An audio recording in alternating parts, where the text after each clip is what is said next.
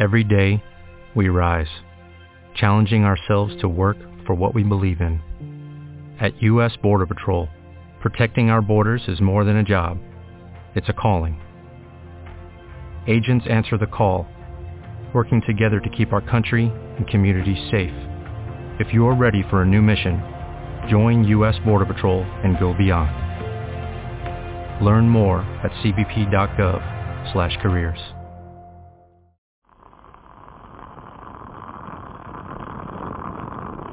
un saludo desde La Habana.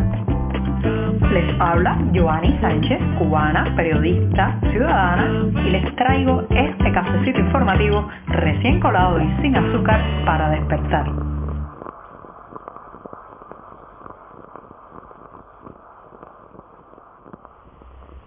Cuando llega el jueves, ya sé que la semana informativa en este programa está terminando poco a poco, pero también hago un balance de los días pasados y todas las noticias que he podido comentar a través de este podcast. Así que este jueves no será una excepción, es una jornada que ha amanecido soleada, no tan fresca como los días anteriores aquí en la capital cubana y en la que comenzaré hablando de los muros, sí, los muros y la rebeldía en Cuba. Pero antes de decirles los titulares de este 27 de enero de 2022 voy a pasar a servirme el cafecito informativo que ya escucharon estaba colándose al inicio del programa.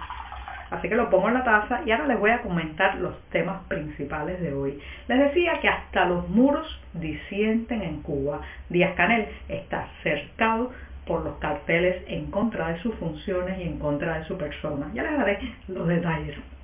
Mientras tanto, los abuelos, entre las colas y las bajas pensiones, esos rostros que vemos por todas partes cargando las bolsas y a los nietos. Mientras tanto, el presidente peruano, en una entrevista con la CNN, ha descartado que vaya a tratar de imitar el modelo cubano en su país. Qué alivio para los peruanos. Y por último, recomendarles una película bajo el título Milada, un filme, señoras y señores, que hay que ver. Ahora sí, presentados los titulares y servido el café el jueves. Mi día preferido de la semana puede ya comenzar.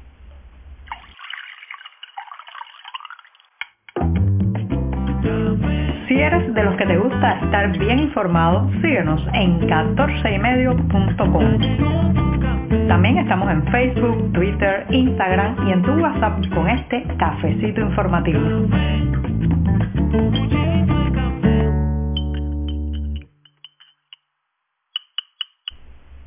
Y ahora llegó ese momento mágico, especial, ese momento que ya se ha convertido en una rutina desde hace más de tres años en este programa en que revuelvo el cafecito, termino de refrescarlo para darme ese primer sorbito del día, así un buchito que me da muchas energías informativas y editoriales y que voy a tomar ahora mismo. Después de este primer sorbito del día, amargo, eso sí, sin una gota de azúcar y siempre, siempre necesario, paso a una cuestión que tiene que ver con los muros, las paredes, las fachadas. Sí, señoras y señores, los muros hablan en Cuba y lo hacen alto y claro. Ayer, en una parte de la ciudad de La Habana, en la zona de Santos Suárez, apareció un cartel bastante grande, enorme, podría decirse, eh, con unas consignas contra Miguel Díaz Canel. El, el ataque, la diatriba, la burla, el escarnio contra Miguel Díaz Canel ha pasado también a aparecer en los muros de las ciudades y los pueblos de este país. ¿Y qué pasó? Bueno, pues inmediatamente que ese cartel contra el mandatario cubano, un mandatario por el que nadie votó en las urnas, que no representa el sentir y el deseo de la población cubana, que fue colocado en el puesto que ahora tiene del presidente, ya ustedes saben, por el poder verdadero en Cuba, que es el clan y la familia de los Castro, bueno, pues con la aparición de este cartel se desplegó un operativo policial que rozaba lo ridículo, con peritos, criminalistas, tratando de detectar quién había escrito aquellas palabras contra Miguel Díaz Canel, decía literalmente abajo Díaz Canel Singao, que como ustedes saben, bueno, pues es la palabra que le han adjudicado a los cubanos de manera muy popular y muy digamos, directa a este hombre mediocre, incapaz de hilvanar ninguna frase brillante, que inicialmente nos lo presentaron como un ingeniero con la posibilidad de ser un reformista y que ha terminado ser uno de los mandatarios más odiados de la historia cubana. Así que ahí estaba el cartel en el muro, los criminalistas tratando de buscar una huella, de detectar si la pintura de dónde podía provenir, en fin, tratando de hallar al autor o a los autores de este cartel. ¿Es esto nuevo? No, para nada.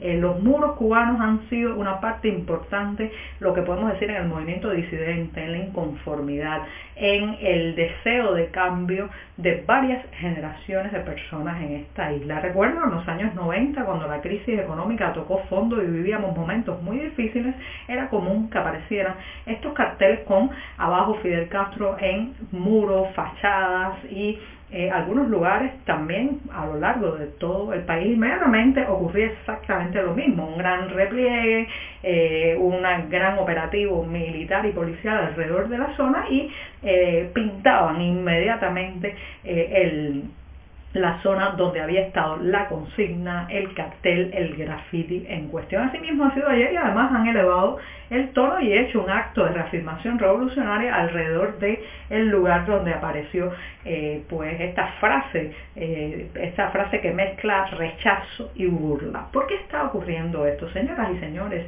Un mandatario puede obligar a que la gente le tema, el temor dado por la represión, el temor dado por los operativos policiales, por la vigilancia, por el golpe y por la cárcel, pues eso es algo que los dictadores hacen muy bien, pero no pueden obligar a que la población lo ame. El amor, la simpatía, la popularidad, eso necesita otras cosas para lograrse. ¿Y qué necesita? Resultados, proyectos, esperanza, algo que Miguel Díaz Canel no puede dar a esta población. Así que los muros están hablando alto y claro, ya que las urnas no pudieron hablar en su momento porque nunca se nos consultó quién se iba a sentar en la silla presidencial. Bueno, pues ahora todo ese malestar, esa inconformidad, esa rebeldía social está mostrándose cada vez con más frecuencia en los muros de este país. Así que habrá que esperar, pero creo que este tipo de acciones callejeras, este tipo de acciones que se hacen muchas veces en la madrugada, en la oscuridad de la noche, serán cada vez más frecuentes en esta isla. Estamos contigo de lunes a viernes a media mañana, cuando el café se disfruta mejor. Comparte conmigo, con tus amigos e infórmate con este cafecito informativo. Si hay un sector de la población cubana que vive las mayores penurias y también los momentos más estresantes de la cotidianidad, esos son los abuelos en esta isla. Sí, porque muchas veces en las familias la estructura está eh, este, pues hecha de una manera, la estructura de responsabilidades y la disposición del tiempo para cada cosa, que sobre los hombros de los abuelos recaen desde las larguísimas colas para comprar la comida hasta el cuidado permanente o parcial de los nietos. Así que vemos como en esas larguísimas colas o filas para adquirir desde el pan del mercado racionado hasta cualquier otro producto básico, se suceden y se suceden los rostros de personas que evidentemente ya han pasado su edad de trabajo y están jubilados, pero aún así tienen que mantener una responsabilidad permanente con el cuidado del hogar, el suministro de eh, comida y alimentos y también pues la atención de los niños en el hogar. Señoras y señores, es muy difícil encontrar en esta isla una persona de más de 60 o 65 años que pueda tener proyectos propios, que pueda reunirse con sus amigos, intentar hacer una excursión por su cuenta, dedicarse a un hobby y a disfrutar esos años de descanso y de jubilación que bien merecidos tiene debido a que ha pasado décadas y décadas en un empleo, laborando y esforzándose. Pero lo cierto es que lamentablemente esos individuos que pueden disfrutar de la tercera edad de esa manera son muy escasos en Cuba y la mayoría, la mayoría de los ancianos y especialmente los que tienen bajo su responsabilidad nietos se ven sumidos en una dinámica de responsabilidades que a veces ni siquiera nos damos cuenta de cómo explotamos, cómo lanzamos responsabilidad tras responsabilidad sobre los hombros de los abuelos cubanos. Es muy triste porque La ley actual muchas veces ni siquiera protege a esas personas, no le da una cobertura eh, de apoyos económicos y legales que les permita también pues eh, reclamar ante, ante esta situación. Parece ser que el nuevo código de las familias que está en preparación podrá dar cierta cobertura, pero será muy difícil, muy difícil cambiar la situación o revertir la situación de los abuelos cubanos mientras la economía, el desastre económico en el que vivamos siga poniendo, reitero, sobre los hombros de estos ancianos tantas y tantas responsabilidades.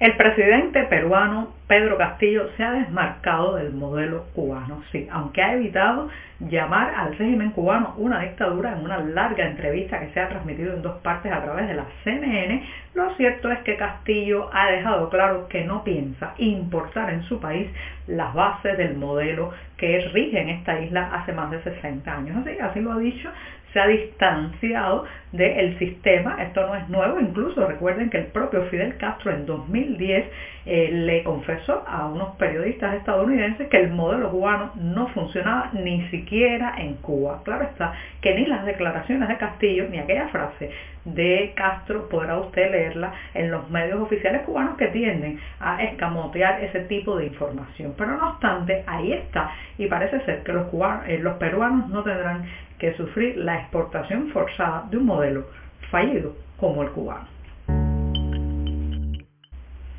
Y pongo punto final al programa de este jueves con una recomendación fílmica. Si se trata de una película que está circulando por las redes clandestinas e informales de audiovisuales en Cuba y que creo señoras y señores, que no va a llegar nunca a la parrilla oficial de la televisión, así que hay que verla bajo el título Milada a través de esos contactos personales o el mercado informal en esta isla. Es la biografía de una política y defensora de derechos humanos eh, llamada Milada Orakova, víctima de los procesos de persecución realizados bajo el régimen comunista en la entonces República de Checoslovaquia. Este es un filme de 2017 y reitero, pueden verlo bajo el título Milada.